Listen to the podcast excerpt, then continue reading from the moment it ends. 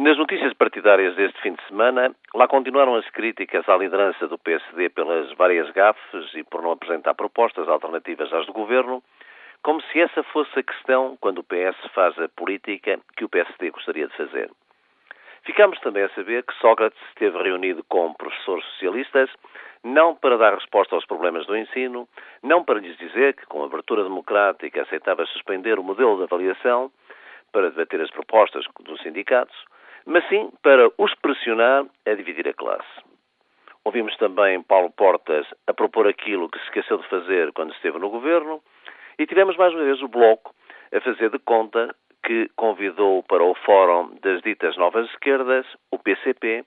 que realizou o seu 18º Congresso.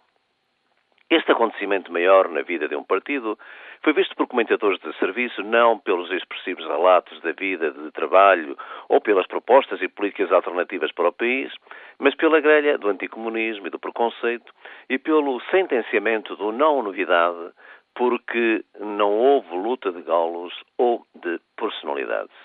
E o país bem precisaria de medidas e propostas que evitassem o fosso para onde nos estão a empurrar. Na verdade, as más notícias sucedem-se, bem como as pseudo-justificações para se apoiar com milhões, com avalos públicos e com a dança do Banco de Portugal grandes fortunas e banqueiros, como se verificou escandalosamente com o Banco Privado Português, enquanto aumenta o desemprego e as dificuldades para a maioria. E, sinal dos tempos, a Câmara Municipal de Lisboa, em vez de contribuir para um ambiente menos carregado e triste nesta quadra natalícia, não encontrou melhor solução para o pagamento das iluminações de que uns patrocinadores que, num raro requinte, implantaram no Rocio uma marracha de papelão e no Terreiro do Passo e Marquês, ex-libres da cidade, umas incríveis esferas com publicidade.